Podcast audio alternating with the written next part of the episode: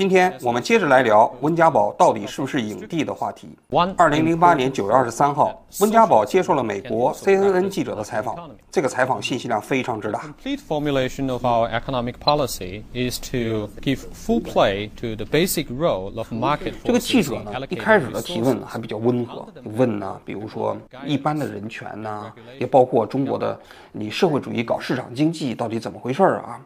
紧接着他就开始提问了，他说。我曾经看过一一张你在八九年的那个照片，哎，那你怎么来看待那场运动？那个照片呢，就是温家宝当年啊陪同赵子阳到天安门广场看望学生，这张照片也很有名嘛。赵子阳当时发表完那边讲话之后就消失了，而温家宝在八九年之后没有受到太大的影响啊，后来又从中办主任顺顺利的当了国务院的副总理，又当了总理。温家宝面对这个提问的时候，表情啊非常非常意味深长。温家宝没有正面回答这个问题，他只是说，中国一定会进行政治体制改革。他认为政治体制改革有三个方面的内容，第一个方面的内容就是增加选举，中国需要一个更开放的选举制度。保证人民群众可以实际的拥有这个权利。第二，第二个方面，完善的司法制度，这完善的司法制度才是社会公平正义啊的一个基础。第三个方面，监督，这个监督啊，既包括媒体的监督，还包括其他党派的监督。当然，他也说了啊，他说中国因为这个国家非常大，这些改革本身呢也不是一蹴而就的，要循序渐进。但是你可以看到。温家宝当时面对 CNN 的这段采访啊，其实他的观点啊已经非常接近现代政治的含义了。我自己的分析啊，就是温家宝啊，他自己在他第一个任期之内还是很有一番雄心，想要推行政治体制改革的，也包括做了一些尝试嘛，公推公选呐，也包括财产公开啊，也包括基层的一些人大代表的选举啊。但是在零八年之后啊，整个政策转向了。政策转向，或许是胡锦涛不认可，或许整个党内的大局势啊，大家共同不认可，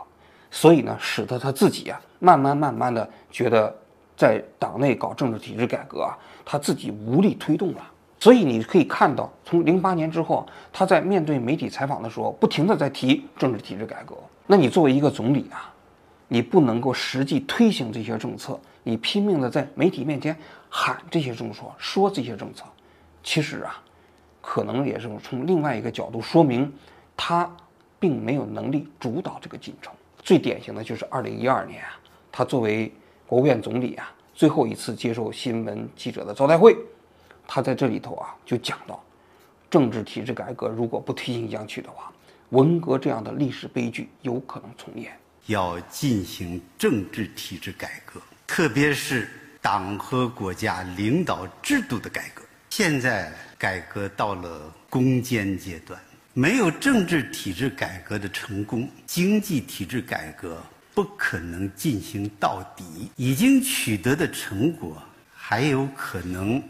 得而复失，文化大革命这样历史的悲剧还有可能重新发生。因为这相当于他的告别演说了嘛，告别采访了嘛，所以他这个。话，我个人觉得实际上是经过精心选择的。他这个时候他已经不是在呼吁政治体制改革了，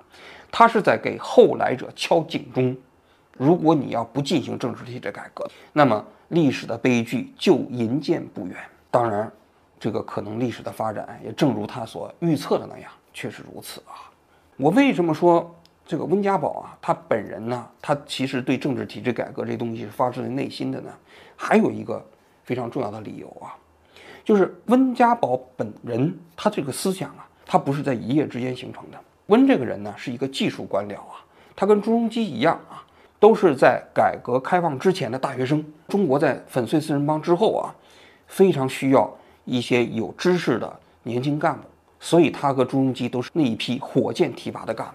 从处级到部级，他经过了几年、三四年的时间就调上去了啊。他一九八二年的时候进入到了中南海啊。八六年的时候当了中办主任，当时啊赵子阳、胡耀邦主政时期啊，也是中国改革最意气风发的时代。赵子阳当时在一九八六年的时候呢，就组织了七个小组，对党内的这个政治体制改革啊分项进行研究。当时的这温家宝啊负责其中一个小组，这个小组的内容是叫党政分开。赵子阳的秘书鲍同事后回忆啊，他这个小组啊，实际上工作的成就是挺大的，因为这也是最重要的一个内容嘛。因为你政治体制改革的核心是什么？就是如何处理中国共产党跟整个中国政府之间的关系嘛。现在我们看不到他们这个党政分开小组自己做的报告啊，整个他们这个调研大概持续一年啊，但是最终据鲍董讲，他的大部分内容都汇总到了党的十三大报告上，基本都被采纳了。所以，我们去分析一下十三大报告，你大致可以分析出来。温家宝当时在党政分开这个调研小组里头做的内容，第一个就是准备在全国的各级组织中间逐渐撤销党组。当时十三大就讲啊，除了那种选举产生的机构应该设党组以外，比如说人大、政协，还有一些社会团体、共青团，其他的社会组织和政府机构都应该撤销党组。比如说国务院，国务院你的各个部委啊是由总理提名、由人大任命的，所以呢，他就认为。国务院的各个部委都应该撤销党组，那你想想，这个是一个当时非常了不起的举措啊！围绕着这样的一个做法呢，当时全国各地啊实行了所谓的叫厂长负责制、校长负责制。高等学校过去啊都是被称之为党委领导下的校长负责制，国有企业也是党委领导下的厂长负责制、经理负责制。但是在这样的一个改革的趋势下，就提出来明确的，不是厂长负责，是经理负责，就是校长负责。高校可以保留党委，但是党委不再是这个学校里头最高的领导机构了。这个学校真正负责的是校长，而不是党委书记。这是第一个方面。第二个方面，最重要的就是要裁撤政法委。政法委嘛，大家都知道是中国共产党内部啊管公检法的这么一个机构，权力极大。所以赵紫阳那个时候在十三大报告里就提出要逐渐裁撤政法委，为什么？因为政法委跟司法独立是相冲突的。所以后来呢，就主张把政法委改为叫政法调研小组，那是政法研究小组啊，它的这个功能就变成了一个调研机构，不发文件，不干预具体的个案。那按照这样的一个安排啊，省一级的政法委就要逐渐的就撤销了。当时在全国也已经撤销了九个省的政法委。也就是说，司法部门就逐渐的要把它变成一个独立的机构，那这是非常重要的一个内容啊。第三个方面的内容啊，就是纪委的职能的转换。因为中国共产党的纪委呢，权力也非常大。大家一听说这双规、双指是吧，这都哆嗦是吧？为什么？因为他其实完全不受司法机关的影响，直接就把你抓走了吧，限制你的人身自由了嘛。而且纪委如果说你完蛋了，你就完蛋了。所以当时的改革就认为这样的一套逻辑啊。是违反现代政府之间的关系的。如如果一个中国共产党的干部违法了，应该是司法机关先处理他，处理完之后，纪委再开除他的党籍，或者说对他进行党纪处分。那么日常的纪委应该主要是处理哪些方面的内容呢？就是一些一般的党纪的违规行为，而不应该涉及到司法部门的。如果涉及到司法部门的，就应该由司法部门先行处理。那你想想，它意味。也也就意味着，纪委的权力应该是低于呃司法部门的权力的，那这也是当时要改革的一个方向啊。第四，就是党委机构要属地化，什么意思呢？你就比如像鞍钢这样的企业，它一方面它有一个党委，另外一方面还有个厂长、经理嘛。这个鞍钢的党委是归中共中央直接管理的，他的意思就是说，这样的党委要逐渐下放到鞍山市，就不再归中央管了。但这个改革当时受到的阻力非常大，因为鞍钢的党委肯定不干了，因为他当时的级别高啊，是正部级啊。如果你归鞍山市管的话，他就没级别了。所以你可以从十三大的报告可以看到啊，当时的政治体制改革的那个方案是非常之激进的，就真的是想要把中国共产党改成一个在宪法框架下进行合法活动的政党。当然非常可惜啊，整个这套改革的方案，在一九八九年的时候就戛然而止了啊。在这个之后，邓小平虽然说过十三大的报告一个字也不改，但其实所有当时这个改革的方向都停了。比如说政府部门的党组又重恢复了嘛，高校里头又变成了很多有党委领导下的校长负责制嘛。比如说这个裁撤的政法委又重重新恢复了嘛。但是你可以知道的是。温家宝当年啊组织的这个党政分开的调研小组啊，可能从某种角度来讲，体现了他对中国政治体制改革的认识和看法。所以啊，我的理解啊，就温家宝啊，他应该是赵子阳、胡耀邦时代啊，中国共产党内部改革的那一套体系的隔代继承人。就是赵子阳的改革，因为八九年中断了之后，上来了江泽民嘛。那在江泽民最后把这个东西交班给胡锦涛的时候，他当了国务院的总理，他肯定是还是希望能够把八九年中断的政治体制改革的这个进程啊继续进行下去。但是啊，非常可惜啊，因为温家宝本人呢，他实际上只是总理，啊，在党内也只是二号人物啊。更何况啊，在胡温时代啊，实行的是九龙治水的政策。所谓九龙治水啊，在共产党的政治局这个体系里面，每个人分管一一块儿。国务院实际上在中国的这样的一个体系里啊，主要都是管经济、政治这一块儿，实际上并不归政这个国务院来管。所以温家宝他能够做的事情啊是非常有限的。但是啊，非常可悲的是，即便是他当时所做的这一切啊，在他离任之后啊，这一切都慢慢的变成了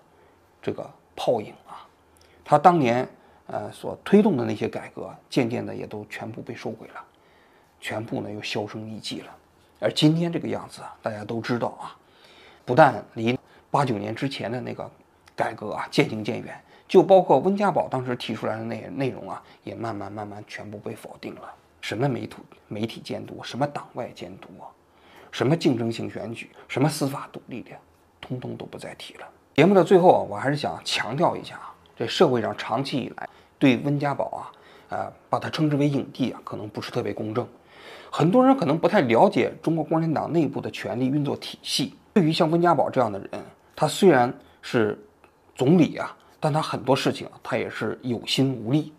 当他有心无力的时候，他就或许要通过一种在常人看来啊，不是特别正常的一种方式去表达自己的那种无力感。就比如说，他一遍又一遍地来呼喊中国应该需要政治体制改革，通过接受外媒记者的采访来谈他对中国社会的看法，来谈对中国社会体制的看法，来谈他对中国社会未来的期许。包括当他母亲去世的时候，他都要通过澳门一家名不见经传的报纸的方式来谈他对中国社会的那种期许和愿景。这一切啊，都说明啊，其实就是。在党内要想进行一种真正的改革，是多么之艰难啊！但是我们也想说啊，即便如此啊，实际上依然还有像温家宝这样的领导人，他们真的想改，真的想把中国共产党改造成一个符合现代宪法逻辑的政党。当然，在温家宝之后啊，中国共产党内部这样的人呢，就几乎不存在了。但尽管如此啊，从赵子阳、胡耀邦再到温家宝啊，他们曾经存在过的这段。想要把中国共产党改革成一个现代政党的努力啊，仍然是值得我们去肯定的。所以啊，希望通过这期节目啊，让更多的人能够了解曾经想要改革的时代，曾经想要努力改革的人物。好，我今天就讲到这里，谢谢大家。